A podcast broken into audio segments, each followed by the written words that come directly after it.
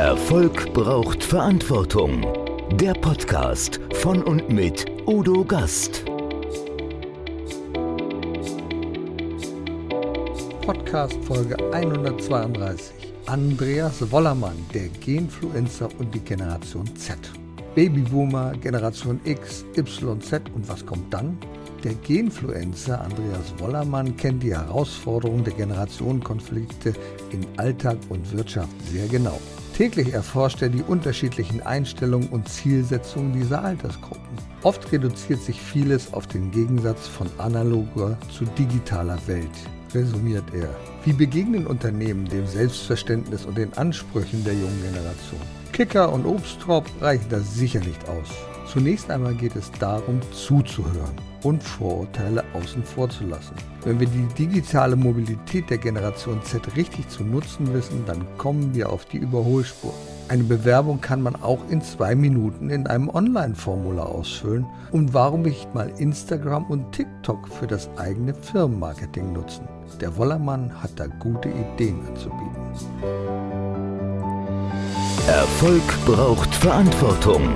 Noch mehr bedarf es kompetente Begleitung auf dem Weg zum Erfolg. Weise Unternehmer holen sich Rat von denen, die den Weg schon gegangen sind und die Abkürzungen kennen. Die Kontaktadresse von Udo Gast finden Sie direkt in den Show Notes. Herzlich willkommen beim Gastredner.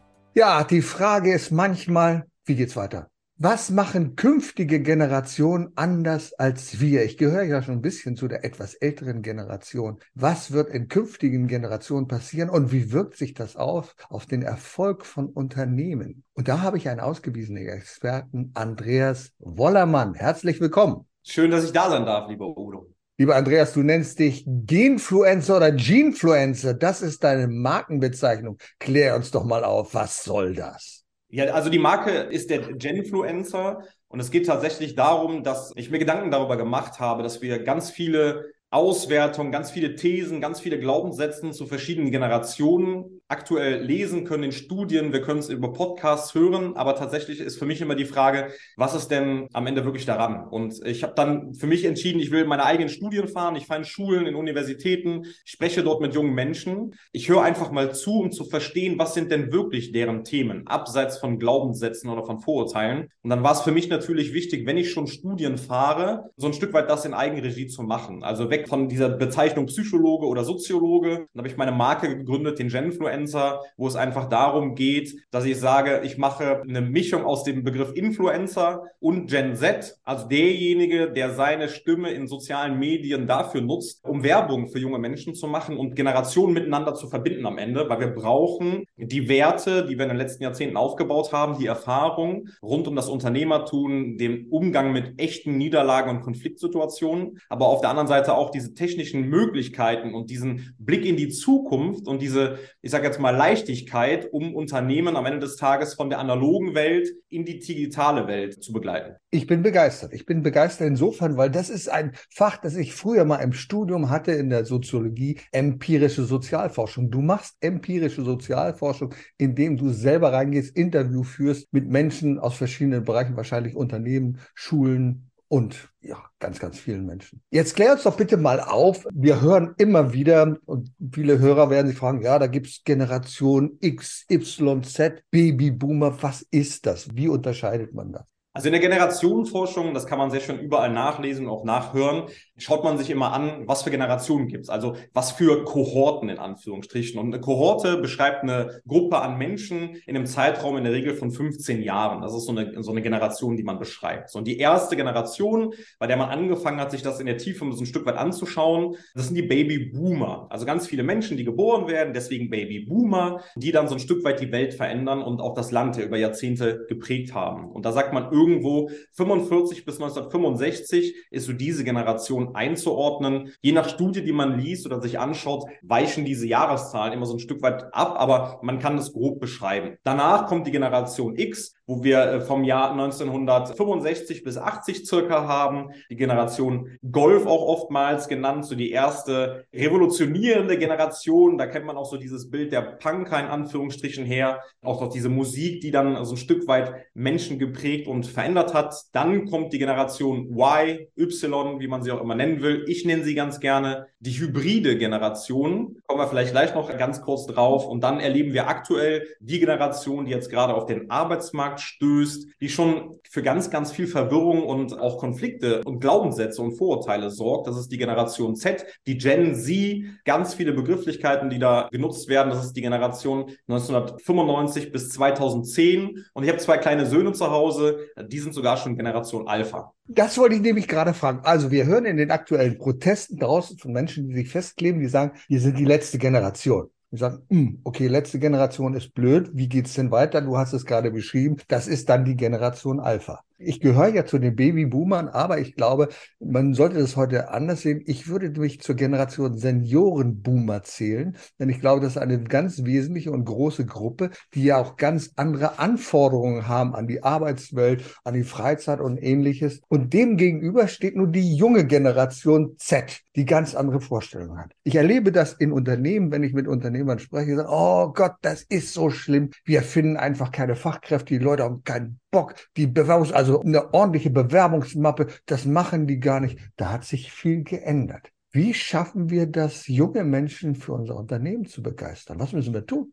Also wir dürfen, und das ist ja das, was ich immer mache, erst einmal damit anfangen, dass wir zuhören. Dass wir zuhören und zu verstehen, wie sind denn diese Glaubenssätze bei jungen Menschen entstanden? Und die größte Stärke, die alle Menschen haben, ist tatsächlich, dass wir die Vergangenheit betrachten und dann die Zukunft bewerten. Und so, wir gucken ja immer auf unser Leben zurück. Was haben wir erlebt? Wie ist das Großwerden gewesen? Und womit ich am meisten auch bei großen Augen bei jungen Menschen in Schulen, naja, erwirke oder erziele, ist tatsächlich, indem ich mal beschreibe, wie denn früher Lernen stattgefunden hat. Also wenn wir uns mal vorstellen, in dieser Boomerzeit, da waren Wissen und Information immer begrenzt und dosiert. Also, wir haben in der Schule immer ein Buch bekommen. Wenn ich mehr wissen wollte als der Inhalt dieses Buches, dann bin ich mit großem Aufwand in der Bibliothek gefahren, habe mir dort Wissen angeeignet, dann, wenn auch dieses Buch vor Ort war. Und wenn ich mehr Wissen als sogar in diesem Buch haben wollte, musste ich jemanden finden, der gelehrt war und der mir seine Zeit geschenkt hat. Also dieser Faktor Zeit, den ich dafür investieren musste, um Wissen zu erlangen, war einfach unglaublich groß. So, und dann gibt es ja diese Glaubenssätze, die tatsächlich entstanden sind und die auch normal sind, die ich in meiner Erziehung Generation Y, hybride Generation, analog auch noch lernen, selbst kennengelernt habe, ist ja tatsächlich ganz viele Menschen stoßen auf den Arbeitsmarkt. Es gibt aber nur wenig Arbeitsplätze. Das heißt, es entsteht ganz klar der Glaubenssatz, der mit der besten Ausbildung, der mit der besten Weiterbildung, mit der verwinkelsten Qualifizierung bekommt einen dieser wenigen Jobs, dieser wenigen guten Jobs. So, was kriegt der recht? Da ist es dann ganz oft, dass wir schon in die Bewertung reingehen, dass Berufe, die vielleicht im Handwerk sind, bei denen wir aktuell auch merken in vielen Branchen, dass wir einen Fachkräftemangel vor allen Dingen dort haben, weil wir immer noch die Glaubenssätze in der Erziehung haben, liebes Kind, du musst eine super Ausbildung haben, du brauchst ein tolles Zeugnis, geh studieren, damit du einen dieser wenigen Jobs bekommst. Und wenn wir heute einfach merken, dass Wissen und Informationen nicht mehr begrenzt sind, sondern dass junge Menschen, deswegen heißt die Gen Z auch Digital Natives, die sind in dieses Land der unbegrenzten Informationen und des undosierten Wissens hineingeboren. Da bekomme ich auf Knopfdruck Informationen. Und jetzt mal einfach sacken lassen ohne Bewertung. Natürlich. Und jetzt fängt ja dieses Abwiegen an. Wenn es zu viel Content, zu viel Informationen gibt, was ist denn qualitativ hochwertig oder was ist qualitativ weniger hochwertig, ist aber vor allen Dingen der Faktor, der für uns alle Menschen gleich ist, der Faktor Zeit anders zu bewerten. Weil ich nicht mehr diesen großen Aufwand, diese große Zeit mit mir herumschleppen muss oder aufwenden muss, um an Informationen zu bekommen. Nun höre ich immer wieder von Unternehmern, und das geht ja in den Bereich Verantwortung hinein, um Gottes Willen, sagt er. Also wenn ich dann mal so eine Bewerbung kriege, jemand, der mal gerade ausschreiben kann, das freut mich in den Bewerbungsprozessen, wenn die dann bei uns sind. Also Thema Pünktlichkeit, Zuverlässigkeit, Respekt, Achtung, also diese Werte, vielleicht der Babyboomer, kenne ich gar nicht. Also hat sich so viel geändert. Ist das wirklich so oder ist das ein Vorurteil? Ich würde es nie pauschalisieren. Ne? Es gab in jeder Generation Menschen, die waren diszipliniert und waren pünktlich und dann gab es wieder andere Menschen, die weniger diszipliniert oder pünktlich waren. Ne? Und es gab auch früher in acht Stunden und fünf Tage Arbeitswochen äh, Menschen, die einfach in fünf Tagen und acht Stunden am Arbeitsplatz unfassbar unproduktiv waren. Also diese ganzen Vorurteile, die hatten wir schon immer. Was aber tatsächlich natürlich spannend ist, ist, dass diese Menschen aufgrund dieser Nein, eines nie endenden Content, also ein Informationsfluss, der nie endet. Aufgrund der Tatsache, dass junge Menschen aktuell vier bis zehn Stunden online sind, jeden Tag, also permanent erreichbar in den Tools, und das ist ja tatsächlich ein neues Universum, wenn wir es so sehen wollen, dieses Smartphone, wo jede App so ein Stück weit natürlich daran interessiert ist, den User so lange wie möglich in der App zu halten, mit einem Content, mit Informationen, die immer darauf abgestimmt sind, Hashtag Algorithmus, dass am Ende des Tages der User dort bleibt, mit den Interessen gefüllt wird, die für ihn interessant sind. Was aber jetzt nochmal das Thema vielleicht Grammatik und Schreibweise aktuell so ein Stück weit auf den Prüfstand stellt, ist ja genau das, was wir gerade in den technischen Möglichkeiten erleben. Also, du hast egal welches Tool du nutzt, was digital ist, eine Rechtschreibkorrektur, die automatisch vorhanden ist. Also du musst ja gar nicht die Gedanken darüber machen. Viel findet aktuell in der Kommunikation über Sprachnachrichten statt, also auch wieder gegen dieses Thema der Rechtschreibung. Also ganz, ganz viel, was sich gerade verändert, wo man auch die provokative Frage stellen darf, ist es denn in der Zukunft noch wichtig, dass wir am Ende des Tages in der Grammatik so perfekt sind, wie es vielleicht in der Vergangenheit war, weil wir in der Zukunft, und wir sehen es gerade rund um ChatGBT oder anderen Themen, natürlich auf einem technischen Level aktuell uns schon befinden, finden, und das wird ja immer weitergehen, dass vielleicht die Bewertung der Wichtigkeit zum Thema Grammatik in der Zukunft an weniger Gewichtung findet, weil diese jungen Menschen einfach andere Skills haben, Soft Skills, um in einem Team zu leben, um dort die Vision eines Unternehmens voranzuführen, die vielleicht, naja, andere sind, als sie in der Vergangenheit waren. Du sagst es, ich glaube, letztendlich zählt das Ergebnis und wie man zu diesem Ergebnis kommt, das ist unterschiedlich. Und ich glaube, da müssen wir auch ein bisschen anfangen, umzudenken. Wir müssen auch umdenken als Unternehmen, als Unternehmer. Früher war es so, da hat jemand 20 Jahre in einem Unternehmen gearbeitet, dann bekam er die Medaille, vielleicht in Gold und ähnliches, sagt, Mensch, toll. Und ich habe in meinem Leben das gemacht, ich bin stolz drauf. Ich habe die ganze Zeit hier in diesem Automobilkonzern gehabt arbeitet und das war prima. Das hat sich heute geändert. Ich glaube, durch diesen digitalen Wandel, die Abwechslung, wollen Menschen nicht mehr 30 Jahre in einem Unternehmen arbeiten, sondern sie wollen Dinge anders machen. Sie wollen mehr erleben. Ist das eine große Herausforderung für Unternehmen? Wie können wir darauf reagieren? Es ist eine ganz große Herausforderung, aber nicht nur für Unternehmen, sondern für die, gesamte Gesellschaft. Ne? Das ist tatsächlich so. Das hat aber auch wieder sehr viel mit der Vergangenheit zu tun oder mit Glaubenssätzen oder Situationen. Wenn wir nochmal so auf die Situation schauen, von früher in der analogen Welt, es gab viele Menschen und wenig Arbeitsplätze, dann warst du natürlich froh, wenn du einen dieser tollen Jobs bekommst. So, und wenn du jetzt weißt, du hast da einen tollen Job, du legst auf Status sehr viel Wert. Aber das Status, naja, wenn ich Geld verdiene, dann möchte ich es auch nach außen zeigen. Also ich fahre mit den Jahren ein ganz tolles Auto. Ich habe ein tolles Büro mit einer Glastür, im Idealfall mit einer Sekretärin und ich zeige das nach außen, dass es mir gut geht. Dann sind diese Werte, die wichtig sind, heute anders. Das heißt aber auf der anderen Seite auch, dass junge Menschen natürlich in der Situation sind, dass sich das ja gewandelt hat. Also wir haben nicht mehr viele Menschen und wenig Arbeitsplätze, sondern wir befinden uns gerade in dem Wandel. Und da ist eine Statistik, die man, die sich jeder heraussuchen kann, auch total spannend. Jeden Tag werden statistisch gesehen circa 1800 Menschen in Deutschland 18 Jahre alt. Es werden auf der anderen Seite aber auch jeden Tag 3600 Menschen 65. Also wir verlieren ja deutlich mehr als Nachkommen. Das heißt, wir befinden uns in dem Wandel, weniger Menschen, mehr Möglichkeiten. Und gerade diese Digitalisierung, die Möglichkeit zu sehen, wie sind denn andere Jobs, dass junge Menschen, wenn Unternehmen verstehen, die in das Marketing mit einzubinden, in ihren Stories teilen, wie cool eine Company ist, dann ziehen die natürlich andere Talente an. Die sagen, naja, ich möchte das auch. Und dann sind wir natürlich in der Situation, Situation, dass gerade junge Menschen vielleicht auch die Möglichkeit haben, deutlich mehr als früher, sich den Job auszusuchen, der am Ende des Tages ja auf den ersten Eindruck schon mal toll aussieht, aber auch mir die Möglichkeit bietet, meine Talente einzubringen und viel früher schon auch in Schlüsselpositionen zu kommen, als es vielleicht früher mal war. Also ich sehe das sehr häufig, wenn ich so im Verkehr unterwegs bin, dann fast auf jedem zweiten Handwerkerauto steht die Aufforderung,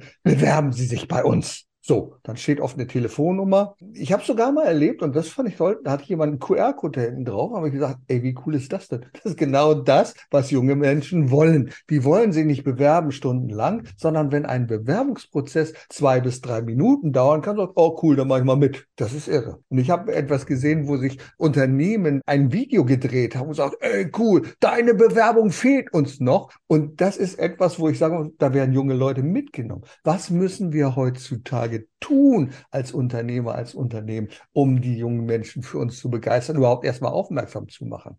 Unternehmen haben da einen großen Job, aber auch Eltern, die ja junge Menschen erziehen. Warum? Weil es immer noch diese Glaubenssätze der Vergangenheit sind. Jung, Mädel, bitte mach was aus dir. Wenn du einen guten Job haben willst, brauchst du gute Noten. Mach ein Abitur, mach ein Studium. Und wenn ich in Schulen gehe und ich frage junge Menschen, ich war vor kurzem in der Oberstufe und habe gefragt, naja, was möchtet ihr denn nach dem Abitur machen? Und dann haben alle die Hand gehoben und gesagt, wir wollen studieren. Und als ich die Rückfrage gestellt habe, okay, wie kam es dazu? Dann kam von 80 Prozent, weil meine Eltern sich das wünschen. So, dann hast du natürlich die Situation, dass wir viele junge Menschen haben, die eigentlich Talente haben, die auch Interesse am Handwerk haben, die aber eher ins Studium gehen, weil Eltern an der Stelle das noch aus der Vergangenheitsbetrachtung heraus für die als sinnvoll erachten. So, wenn wir auf deine Frage noch mal kurz eingehen wollen, dann ist es vor allen Dingen für Unternehmer wichtig, diesen alten Mantel des Handwerks abzulegen. Also, wenn wir so ein Beispiel nehmen wollen, der Tischler. Der Tischler, der schleppt nicht mehr den ganzen Tag Holz. Der hobelt auch nicht mehr den ganzen Tag mit der Hand an einem Stück Holz herum, bis es glatt ist, sondern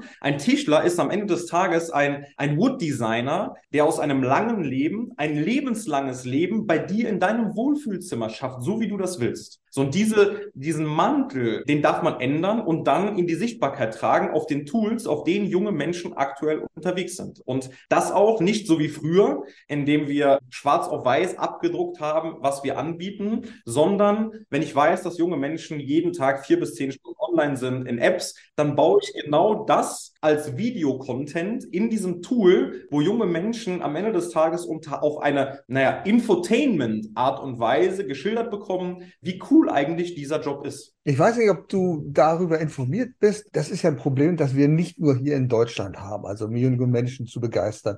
Fachkräfte immer die Fachkräftemangel, den wir hören. Weißt du, wie das andere Länder lösen? Wir sind doch mit den gleichen Problemen konfrontiert. Ja, aber viele sind schon deutlich weiter, was das Thema Internet betrifft, als wir. Ne? Viele Unternehmen gehen schon anders damit um. Es gibt eine aktuelle Studie, die auch spannend ist aus England. Da gab es eine Projektphase mit Unternehmen, die tatsächlich die Vier-Tage-Woche angeboten haben. Also gesagt haben, wir reduzieren auf vier Tage mit hundertprozentiger Produktivität. Die Ergebnisse daraus sind total spannend. Also knapp 60 Prozent der Unternehmen, die daran teilgenommen haben, gesagt, wir machen das in der Zukunft wieder, weil die Produktivität an diesen vier Tagen so hoch hoch war. Und ich glaube tatsächlich, dass es uns daran oft fehlt, an diesem Mut, auch einfach mal so ein Stück weit in die Umsetzung oder Projektierungsphase zu gehen, das in unseren Unternehmen auszuprobieren. Einfach diese andere Art der Ansprache, die andere Art von Arbeit, das Integrieren von jungen Menschen. Und wir brauchen ja gar nicht komplex zu werden. Wir können ja überlegen, haben wir nicht in unseren Unternehmen, in unseren Reihen schon junge Menschen,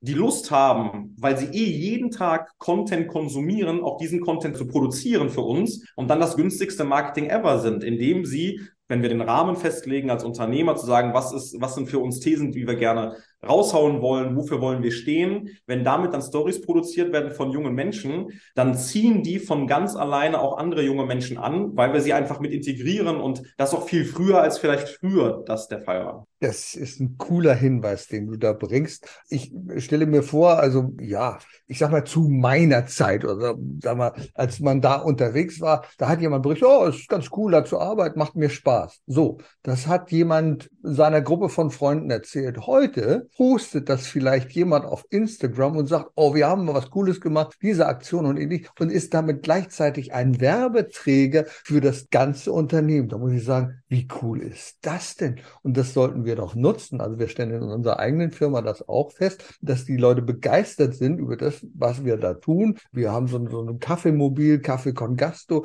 und das wird gepostet auf Facebook und die Mitarbeiter sind eifrig dabei zu sagen, wie toll sie das fanden, was hier prima war. Und ich glaube, das wird noch viel zu wenig genutzt von Unternehmen, dass sie sagen, nutze doch deine Mitarbeiter als Marketinginstrument, oder? Was kann man da tun? Nee, es ist deutliches Potenzial am Ende einfach da. Ne? Der Vorteil, den, also Zum einen kannst du nur gesehen werden von der Kundengruppe der Zukunft, wenn du sichtbar bist. Ich hau mal so eine These raus, der Point of Sales der Zukunft, der findet auf der Couch statt. Sondern muss ich natürlich auf der Couch, auf dem Smartphone auch sichtbar sein. Weil am Ende des Tages, und das wissen wir alle, gibt es ganz viele Berufe, die hochkomplex sind, die man nicht auf den ersten Eindruck versteht. Aber durch dieses permanente Teilen ja, des Inhaltes, ein, also ein Stück weit den Menschen ein Gefühl dafür zu geben, was bedeutet es, in einer bestimmten Branche, in einem bestimmten Job unterwegs zu sein und wie, wie sind, toll sind auch diese, diese ganzen positiven Seiten, dann schaffen wir es durch Vertrauen, die Komplexität zu reduzieren. Und wenn wir diese permanente Sichtbarkeit schaffen und immer wieder das Gefühl bekommen, dass dort ein toller Job ist, der neben einer tollen Mission auch noch einen Sinn mit sich bringt, der dafür sorgt, dass wir so ein Familiengefühl, so ein Teamgefüge in so einem Unternehmen auch nach außen tragen, dann entsteht so eine gewisse Sogwirkung. Und du hast ja eben auch davon gesprochen, dass dieses, naja, dieses Social Media Thema, das Internet so schnell ist, aber das sind junge Menschen auch einfach gewöhnt. Jetzt stell dir mal vor, wenn ich einen Post mache, wenn du einen Post machst auf Instagram, LinkedIn oder sonstiges, dann darfst du dir die Frage stellen, wie lange dauert es, bis du ein Feedback bekommst? Also ein Daumen, Daumen hoch, hoch, Herzchen, ein Like, egal was. Das geht innerhalb von Sekunden. So, und wenn wir aber teilweise feststellen, wenn junge Menschen Bewerbungen schicken und es dauert dann noch Wochen, bis eine Rückmeldung kommt, dann ist natürlich ganz schnell so diese Dynamik und dieses Interesse weg, weil wir geprägt sind von diesem Social Media Verhalten, das wir jeden Tag vier bis zehn Stunden erleben. Also das erlebe ich auch in Gesprächen, auch gerade mit jungen Leuten, die sich bewerben, dass sie sagen, ja cool, das war schon nicht schlecht. Bei dieser Behörde habe ich nach einer Woche eine Bestätigung bekommen, dass das Schreiben eingegangen ist. Eine Woche wohlgemerkt. Man könnte den Hörer in die Hand nehmen, denn in jeder Bewerbung steht ja eine Telefonnummer drauf, sagt, Mensch, cool, dass sich beworben habt, vielen Dank. Wir sind leider einer von ganz vielen und wir machen jetzt die Sichtung. Wollten Ihnen nur eine kurze Rückmeldung geben. Dann sage ich, dann bin ich doch ganz anders bereit, gespannt zu warten, was da passiert, als wenn ich nach einer Woche so ein Schreiben bekomme. Du sagst aber auch, die Arbeitswelt wird sich wandeln. Es wird möglicherweise fallen Jobs weg, die wir überhaupt nicht mehr brauchen. Es werden neue entstehen, von denen wir noch gar nicht wissen, welche das sein wird. Gib uns mal so einen kleinen Einblick. Was kann da passieren in der Zukunft? Wir können uns ja so klassische Berufe anschauen, in denen wir in der Vergangenheit sehr, sehr viel selbst gemacht haben, händische Arbeit. Und ich will jetzt keinen Beruf dort ins Negative ziehen, auch nicht in, in Frage stellen der Zukunft. Aber wenn wir uns über so klassische Berufe an oder Gedanken machen, wie beispielsweise so ein Buchhalter der Vergangenheit, der ganz viel händisch gemacht hat, dann wird es in der Zukunft mit KIs möglich sein, relativ viel auszulagern. So, und dann wirst du im Vorfeld, in der Vorbereitung, auch in der Nachbereitung noch Menschen brauchen. Deswegen wird es das Berufsbild vielleicht geben. Aber ich brauche vielleicht nicht mehr die große Ausbildung oder Fachkraft in Anführungsstrichen und kann dort schauen, dass ich dort auch Menschen begeistere, die vielleicht nicht die Qualifikation mitbringen, aber mit großer Leidenschaft diesen Job gerne machen würden. Und tatsächlich glaube ich, dass es viele Branchen in der Zukunft auch genau so ergehen wird, dass diese künstlichen Intelligenzen, dass ChatGPTs, dass ganz, ganz viele Themen, die, die uns gerade ja wirklich überrollen in einer Geschwindigkeit, die wir nicht erwartet haben, dass da ganz viel passiert. Und wir werden auch sehen, dass solche klassischen Berufe plötzlich um Berufsgruppen erweitert werden werden oder um, um Jobs erweitert werden. Ich habe erst gestern eine tolle Stellenausschreibung gesehen, wo ein handwerklicher Betrieb einen Content Creator sucht. Also jemand, der es schafft, diesen Inhalt in den digitalen Tools in der modernen Sprache sichtbar zu machen, dass wir auch neue Zielgruppen halt über dieses, naja, Smartphone erreichen und für unsere Produkte begeistern können. Und ich glaube, dass gerade diese Berufe, die alle mit Sichtbarkeit zu tun haben, die alle mit einer veränderten Sprache und einer veränderten Kommunikation zu tun haben, um so alte Berufe mit dem Anfang Mantel so ein bisschen moderner erscheinen zu lassen, da wird es ganz, ganz viel geben, wofür wir einfach offen sein dürfen und nicht in diese Bewertung gehen sollten, ob wir das gut oder schlecht finden, sondern es einfach ausprobieren wollen, weil es geht ja am Ende darum, dass wir als Unternehmer erfolgreich bleiben. Ich glaube, das geht in die Richtung Skills versus Potential. Das heißt, oft haben wir in der Vergangenheit Menschen eingestellt nach Fähigkeiten. Da gab es Zeugnisse, da gab es Bewertungen, da gab es Zertifikate und dann hat man geguckt, ah, da steht eine Eins drauf. Oh, das ist ja toll. Ich habe das erlebt im medizinischen Bereich. Da mag jemand noch so gut sein und tolle Bewertungen haben, hat aber menschliche Inkompetenz, kann nicht mit den Menschen umgehen, mit denen er zu tun hat, mit seinen Patienten oder wie auch immer. Und diejenigen, die dieses Potenzial hatten, dieses menschliche Potenzial, Sozialkompetenz, die sind oft viel weiter gekommen, weil sie sich profilieren konnten und weil sie Herausforderungen angenommen haben. Wie wichtig ist das Potenzial und wie erkenne ich das überhaupt bei jungen Leuten? Ist es nur Neugier oder was kann es sein? Du, es, ist, es ist ganz viel am Ende. Es wird nur nicht mehr das äh, über Noten gemessen. Du konntest es früher machen. Als du viele Menschen am Arbeitsmarkt hattest, da konntest du sagen, Manfred hat sieben Zertifikate, Andreas hat nur fünf. Also Manfred ist pauschal besser als Andreas. Den stelle ich ein. So in der Zukunft wird es viel mehr um Soft Skills gehen. Also wie gehen Menschen in Krisensituationen in einem Team miteinander um? Wie schaffe ich es, dass ein Informationsaustausch in einem Team stattfindet? Also viel mehr über Soft Skills als über diese klassischen Noten der Vergangenheit. Und ich weiß nicht, ich glaube, das kennt jeder von uns. Es gab viele Menschen, die in der Schulzeit, wo so ein enges Korsett durch eine Vorgabe an Lerninhalten gegeben war, da gab es Menschen, die waren darin extrem stark. Und da gab es andere, erzähle ich mich beispielsweise auch dazu, die damit nicht so zurechtgekommen sind und die mit mittelmäßigen Noten durch das Schulsystem gekommen sind, weil einfach das Schulsystem nicht anhand meiner Stärken oder Interessen ausgerichtet war. So, und diese Menschen, die dann diese Lerninhalte gebraucht haben, diese enge Leine, das enge Korsett, die hatten extremste Schwierigkeiten, sich im Arbeitsleben zurechtzufinden, weil plötzlich man meinte, jetzt bist du erwachsen und jetzt komm mal alleine zurecht, lieber junger Mensch. Und die, die eh schon in der Schule damit zu tun hatten, irgendwie sich zurechtzufinden, denen fiel das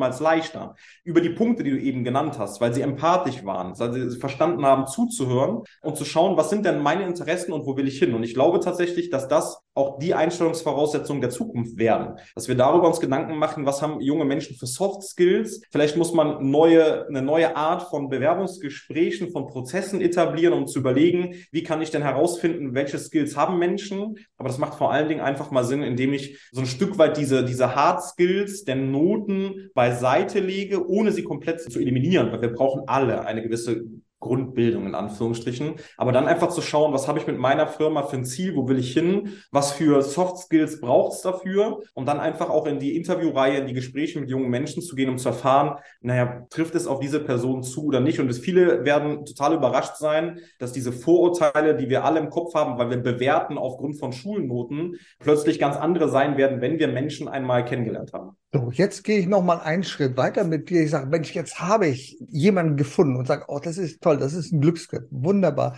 Der erfüllt alle Voraussetzungen im Unternehmen, prima, toll. Jetzt die entscheidende Frage, wie halte ich den denn? Was muss ich tun, damit Menschen auch bei mir bleiben? Die können zu Anfang begeistert sein. Das war ein nettes Gespräch. So, ich probiere es mal. Innerhalb der Probezeit ist der oder diejenige weg und sagt, hm, ist doch nichts meins. Was muss ich tun als Unternehmer, damit diejenigen auch bleiben bei mir? Also das Wichtigste ist, all die Versprechen, die ich vor der Einstellung mache, die sollte ich auch nach der Einstellung halten. Also wir hören das ganz oft, dann hat man Perspektiven, die aufgezeigt werden. Wir investieren in dich, in Menschen oder Menschen wollen aus und weitergebildet werden. Ich möchte den Schritt erleben, wenn mir versprochen wird als junger Mensch, dass ich an Entscheidungsfindungsprozessen, dass ich an neuen Strategieentwicklungsprozessen teilnehmen darf, und meine Ideen dort einbringen darf, dann wäre es auch wirklich schön, wenn das passiert, weil das hat etwas mit Motivation zu tun, mit Zielen, die ich in meiner Arbeit habe. Also wenn das nicht passiert, das ist natürlich ein Faktor, der ganz, ganz schlimm ist. Auf der anderen Seite darf ich auch einfach mal Mitarbeiter fragen, was braucht ihr denn, damit ihr euch wohlfühlt bei mir? Wir sehen das ganz oft pauschal, da gibt es einen Obstkorb oder einen Kicker und dann wird gesagt, ich tue ja alles für meine Mitarbeiter, aber es ist ja weit weg davon. Ne?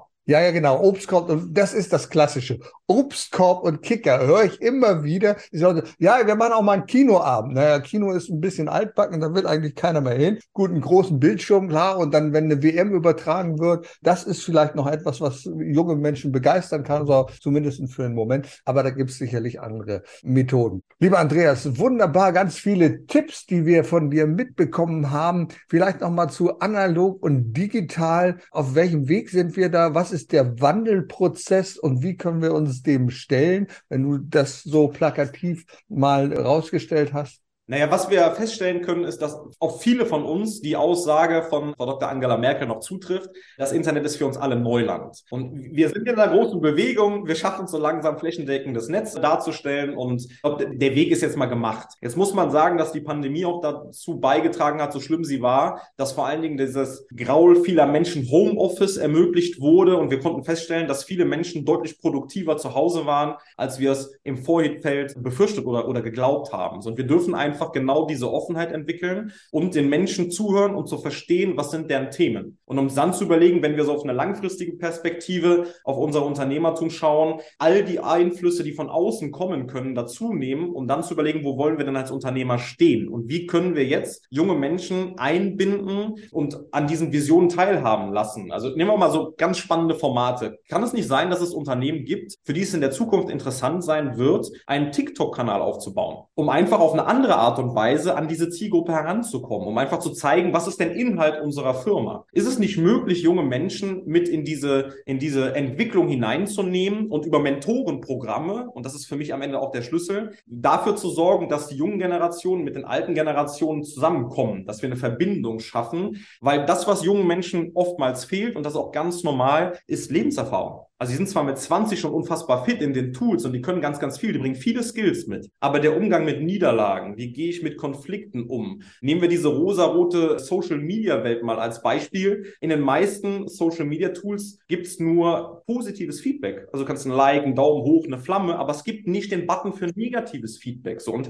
das macht natürlich was mit jungen Menschen und das können vor allen Dingen ältere Generationen schaffen, zu zeigen, wie geht man damit um und dann finden wir eine schöne Verbindung dieser Generation und ich glaube, glaube, das ist auch am Ende der Schlüssel. Wir werden all diese Generationen brauchen, weil wir brauchen Erfahrung. Wir müssen auch so ein Stück weit sehen, was hat es in der Vergangenheit für Unternehmen für Krisen gegeben und auch für Aufschwungszeiten. Und wie können wir das jetzt so miteinander verbinden, dass wir offen für die Tools der Zukunft sind, damit wir auch in der Zukunft junge Menschen für Unternehmen gewinnen und begeistern, auch bei uns zu bleiben, weil es geht am Ende ja vor allen Dingen darum, es geht um das Begeistern und im zweiten Schritt um das Binden. Und ich glaube dann, wenn man das als generationsübergreifenden Plan verfolgt, dann steht ganz, ganz vielen Unternehmen eine große Zukunft zuvor. All die anderen, die das Thema belächeln, die auch vielleicht aktuell glauben, das hat einen viel zu großen Hype und das ist alles Quatsch, die werden dann irgendwann in ein paar Jahren die Vergangenheit bewerten und sagen, naja, hätten wir auch anders machen können. Lieber Andreas, was für tolle Schlussgedanken. Die Neugier der jungen Generation verbunden mit der Erfahrung der alten Generation einander zuhören, achtsam schauen, was der eine macht, was der andere macht, dann kann was Gutes daraus werden. Lieber Andreas, ich danke dir sehr für diesen tollen Talk. Danke, dass ich da sein durfte, lieber Udo. Erfolg braucht Verantwortung. Der Podcast von und mit Udo Gast. Sie brauchen einen echten Mutmacher und erfahrenen Business Coach, der mithilft, Ihr Unternehmen sicher und wirksam nach vorne zu bringen? Und das auch in Krisenzeiten? Dann schreiben Sie jetzt an Udo Gast. Aktuell gibt es noch einen freien Platz.